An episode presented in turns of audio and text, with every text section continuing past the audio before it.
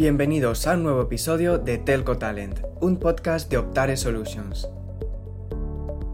Hoy recibimos a Rebeca Díaz, directora de la Escuela de Ingeniería de Telecomunicación de la Universidad de Vigo.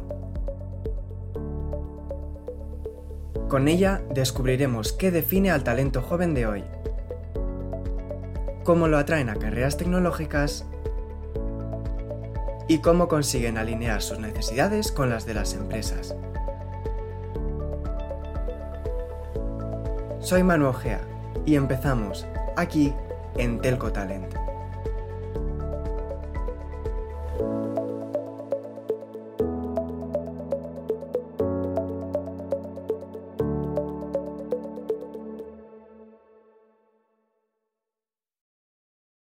Muy buenas, estamos de vuelta y estamos ya con Rebeca Díaz, directora de la Escuela de Ingeniería de Telecomunicación de la Universidad de Vigo. Muy buenas, Rebeca, ¿cómo estás? Muy bien, muchas gracias.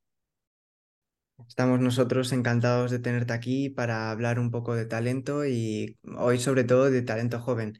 Pero antes, como hacemos con todos los invitados, vamos a conocerte un poco más. Llévanos a través de tu trayectoria profesional que sabemos que está especialmente vinculada al ámbito académico. Eh, sí, la verdad es que eh, va a hacer ahora 26 años que trabajo en la, en la Escuela de Ingeniería de Telecomunicación de la Universidad de Vigo como docente. Y mi trayectoria, pues a lo mejor podría destacar la parte investigadora. Soy catedrática de Ingeniería Telemática y he dirigido pues, varios proyectos con importe elevado en la Universidad de Vigo, proyectos de, transferencia de conocimiento a nivel internacional, proyectos de, de investigación a nivel nacional también. Y, en la parte de gestión académica, pues después de haber sido coordinadora del grado de Ingeniería de Telecomunicación durante cuatro años, ahora desde hace dos y medio soy la directora del centro. Y bueno, pues precisamente esta trayectoria que nos comentas te ha permitido conocer de cerca al talento joven. Cuéntanos, ya entrando en materia, ¿qué consideras que distingue al talento que, que entra hoy en las universidades?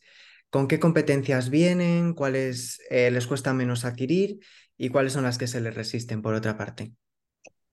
Pues la verdad es que en estos 26 años sí que se ha notado mucho cambio de perfil y, de las competencias académicas y las soft skills o las competencias transversales que traen.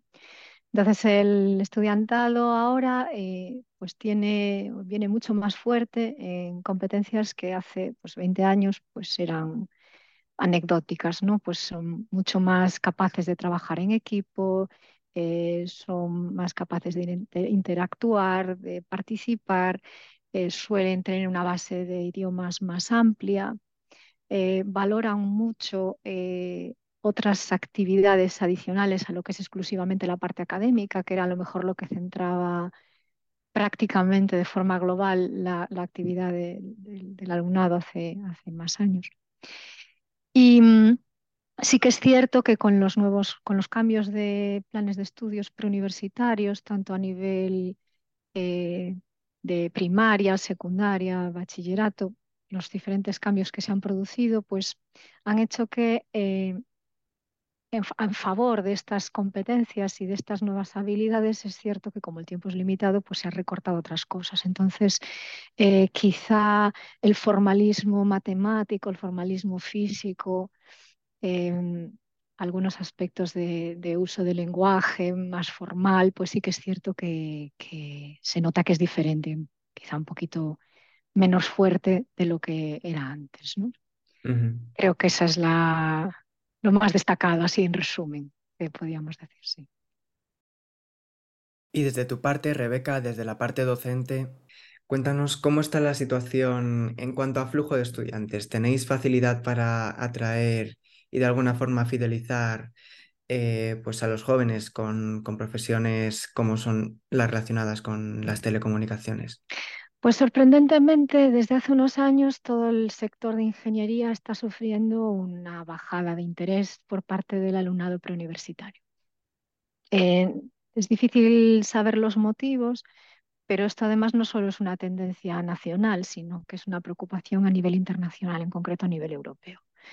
Es cierto que estas carreras, pues por la razón que sea, estos estudios pues tienen menos atractivo. Supongo que se vinculan históricamente a niveles de exigencia elevados y, y la realidad es que, que, ha habido una bajada de la demanda. ¿no?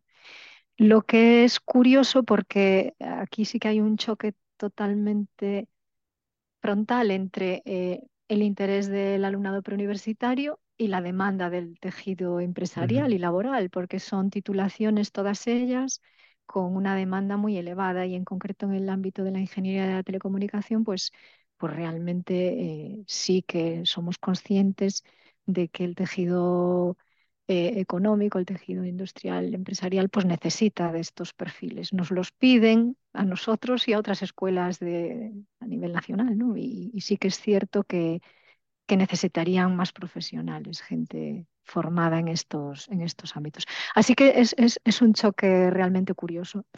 Mm, supongo que eh, a lo mejor hasta la forma en la que elige el alumnado preuniversitario sus estudios, pues tampoco está tan basada en la utilidad como lo estaba hace 15 o 20 años, ¿no? Seguramente por eso pues, eh, no se fijan únicamente en la perspectiva profesional, porque de fijarse en la perspectiva profesional tendríamos que tener cola a la hora de entrar todas las titulaciones de ingeniería. Y enseguida pasamos a, al otro lado, al, al, lado empresarial.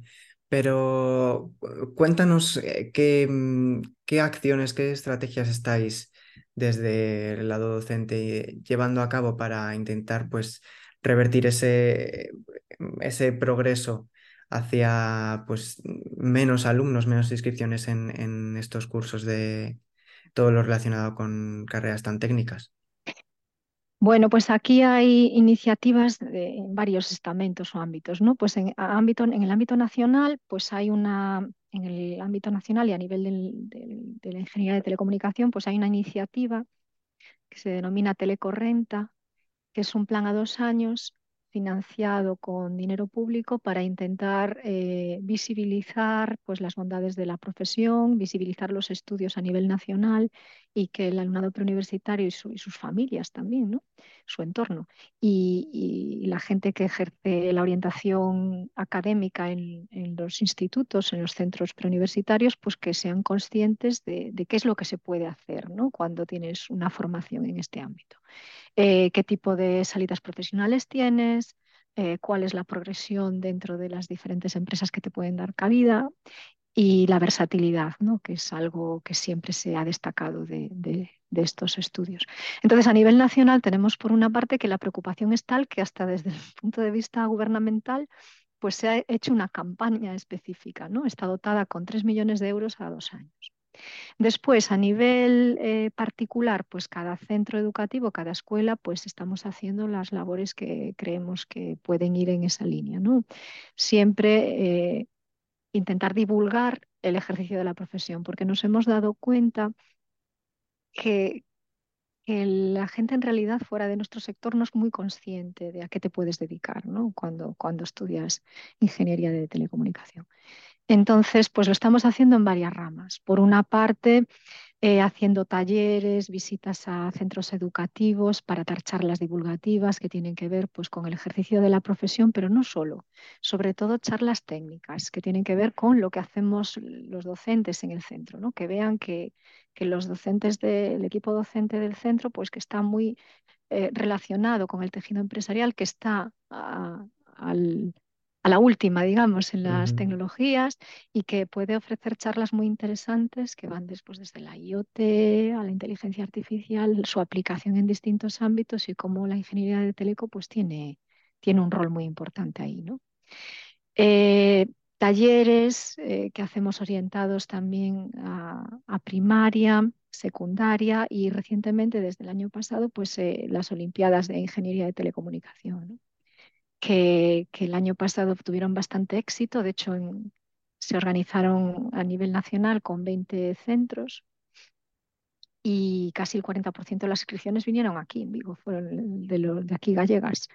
Y hubo cuatro equipos que, ganaron a nivel nacional, o sea que muy bien. La verdad que este año se vuelve a repetir la iniciativa y esperamos que tenga también éxito. Es una manera también de, acercarse a los centros de secundaria, bachiller, eh, que experimenten en sus propias manos, ¿no? Pues eh, que hagan un proyecto relacionado con, con, la telecomunicación, que vengan, que los pongan, que lo compartan con sus compañeros, con estudiantes universitarios también. Es una experiencia, la verdad, muy interesante para ellos y desde luego para nosotros, pues, pues también. Pasamos ahora, ahora sí al lado opuesto, al empresarial. Vosotros no dejáis de ser un puente entre formación y vida laboral. ¿Qué competencias percibís que demandan las empresas de los perfiles telco que estáis formando vosotros mismos? Eh, yo creo que una de las, eh, de las de las competencias que más alaban es eh, la versatilidad. Ya lo comentaba antes, el hecho que, que, la gente que sale de nuestro centro, las personas egresadas de nuestro centro, pues tienen una formación transversal básica en aspectos de electrónica, en aspectos de propagación, de radiocomunicación, de procesado de señal, de programación, de redes de comunicación. Eso todo hace que sean muy capaces de adaptarse a nuevas tecnologías en un tiempo muy breve. Y al final es lo que se persigue, porque con la evolución que, que tiene el sector TIC y el sector de Teleco, eh, pues las tecnologías cambian a una velocidad fulgurante y es imposible que estemos dando constantemente eh, actualización de tecnologías. Me refiero con esto, por supuesto que en los cursos altos sí que eso se hace, ¿no? Pero es muy difícil para la academia, para las universidades, poder cambiar a la velocidad a la que, a la que va la empresa. Uh -huh. Y pero, sin embargo, formamos a nuestros estudiantes eh, con unos conocimientos básicos y unas aptitudes para poder eh, defenderse por ellos mismos, ¿no? Ante una nueva tecnología, nueva documentación, nuevo contexto, les damos las herramientas de base y ellos son capaces de, de rápidamente adaptarse a las nuevas tecnologías, entenderlas, comprenderlas y utilizarlas. ¿no? Y eso es lo que creo que desde el sector de empresa se busca, se busca una persona que dé una solución, que sea capaz de adaptarse y que sea capaz de producir rápidamente en un contexto tecnológico que está cambiando de forma continua. Y todo esto, toda esta relación de formación entre estudiantes y empresas se materializa de alguna forma en vuestro programa Conexión Teleco, en el que conectáis pues precisamente a estudiantado con hasta, corrígeme si me equivoco, 16 compañías entre amigas y mecenas, entre las que está además Optare Solutions. Cuéntanos cómo surge y qué necesidad descubre este programa. Pues eh, la verdad es que eh, fue una iniciativa que tuvimos en mi equipo de, de dirección, eh, motivada por, por varios aspectos pero sobre todo con la idea de tender un puente, como decías tú, entre la academia o, o la universidad y el tejido empresarial. Se, la escuela de Teleco tiene una tradición muy fuerte de vínculo con, con la empresa. Eh, de hecho, bueno, lo, las cifras están ahí. Somos el centro eh, por segundo año consecutivo que capta más eh, financiación por contratos de transferencia y más de más y de toda la universidad con los tres campus porque además captamos un tercio del volumen total, o sea, no es que seamos los más, pero con una diferencia, es que es, es, una diferencia abismal. Entonces, realmente siempre ha habido esta relación. El profesorado de la escuela eh, es un profesorado que además es activo en innovación e investigación y por lo tanto no le queda más remedio y además es así, ese, es el objetivo de, la gente que se dedica a la ingeniería, ¿no? Poder eh, hacer una... Eh, traslación de la parte más académica y más abstracta a productos que se apliquen ¿no? En, el, en, el, en, la empresa. Entonces, en realidad esa relación sí que ya estaba, lo que no estaba era formalizada de alguna manera. Y, y, con Conexión Teleco, con la red de Conexión Teleco, lo que quisimos fue establecer una red, como así dice el nombre, ¿no? para, para tener una relación simbiótica. Nosotros necesitamos de, del tejido empresarial por varios motivos. Por una parte, pues porque nos dan una visión diferente a la que nosotros tenemos. Que aunque te digo que efectivamente muchos de nosotros trabajamos en proyectos con empresas, siempre lo hacemos desde el lado de la academia. Nos falta también la, otra visión. ¿no? Entonces, eso nos ayuda, pues, por ejemplo, ahora para elaborar el plan estratégico de centro en el que estamos y las empresas de conexión teleco, entre otras, pues colaboran eh, con su visión. ¿no? Eh, también necesitamos a veces eh, pues capacidad, agilidad a la hora de poder ejecutar ideas y, propuestas, no iniciativas. Por ejemplo, pues hablábamos de las Olimpiadas. Necesitamos eh, eh, un soporte económico. En la, universidad, pues aunque tenemos unos presupuestos, a veces es complicado su gestión de forma ágil. ¿no? Entonces, el apoyo de, empresas que nos ayuden con el patrocinio, pues como es el caso de Optare, entre otras eh, de las empresas mecenas de, Conexión Teleco, pues nos permite llevar a cabo este tipo de iniciativas. Nos permite eh, ser capaces de llegar a muchos centros. Parte del éxito, yo creo, que ha tenido las Olimpiadas de Teleco en la sede gallega respecto a otras sedes ha sido precisamente porque hemos tenido esta capacidad, esta agilidad, este apoyo por parte de varias empresas para sacar adelante los premios, eh, el, equipamiento, la publicidad. Todo eso requiere, eh, pues eso, una parte económica importante también. Y por otro lado, eh, las empresas necesitan pues, visibilizarse dentro del sector académico. Ya lo hacen, muchas empresas ya lo hacían, pero esta es una vía más, ¿no? Es una vía de, eh, bueno, pues tenemos interés en, el sector de la universidad, eh, nos acercamos a él, mm, colaboramos y apoyamos, ¿no? Y, es una manera de, para todos, yo creo que es una relación de conveniencia mutua que de momento está funcionando bien y, y que espero que continúe, sí. Pues Rebeca, nos vamos acercando al cierre del episodio y como viene siendo habitual, vamos a pedirte que dejes un mensaje para nuestros oyentes. Y en esta ocasión, si te parece, lo vamos a dividir en dos. Nos vamos a dirigir en, eh, a los dos agentes que hemos estado dirigiéndonos durante este episodio. Por una parte, vamos a lanzar, si te parece, un mensaje a los jóvenes que se están formando en el sector teleco y por otra a las empresas que se nutrirán de, los perfiles como, como, son los suyos. Así que adelante, Rebeca. Bueno, pues no sé, eh, para, primero para el sector de la juventud, decías, ¿no? sí. Pero que ya están estudiando en la universidad, entiendo, por lo que me comentas, o que... Sí, a los, eh, sí, a los estudiantes que tenéis en, en la escuela. Vale. Bueno, pues eh, yo sé que a ellos a veces les resulta complicada alguna asignatura, se les atasca, a veces se les hace bola, eh, tanto examen, pero yo creo que son conscientes de que en el centro tenemos una formación pues muy práctica. Eh, el hecho de trabajar de forma muy práctica y en pequeños grupos hace que tengan una formación integral muy buena y, que no se preocupen, que el esfuerzo de ahora eh, va a tener un rendimiento a corto y medio plazo en el momento en el que empiecen a, el, el momento que ellos quieran dedicarse a, su profesión, porque desde luego a día de hoy, desde hace unos años, en el momento en el que una persona que está estudiando en, la escuela decide que quiere hacer el ejercicio profesional, no tiene ningún problema en, hacerlo, pues hasta puede elegir. Y por otro lado, para las empresas, me decías, ¿no? sí.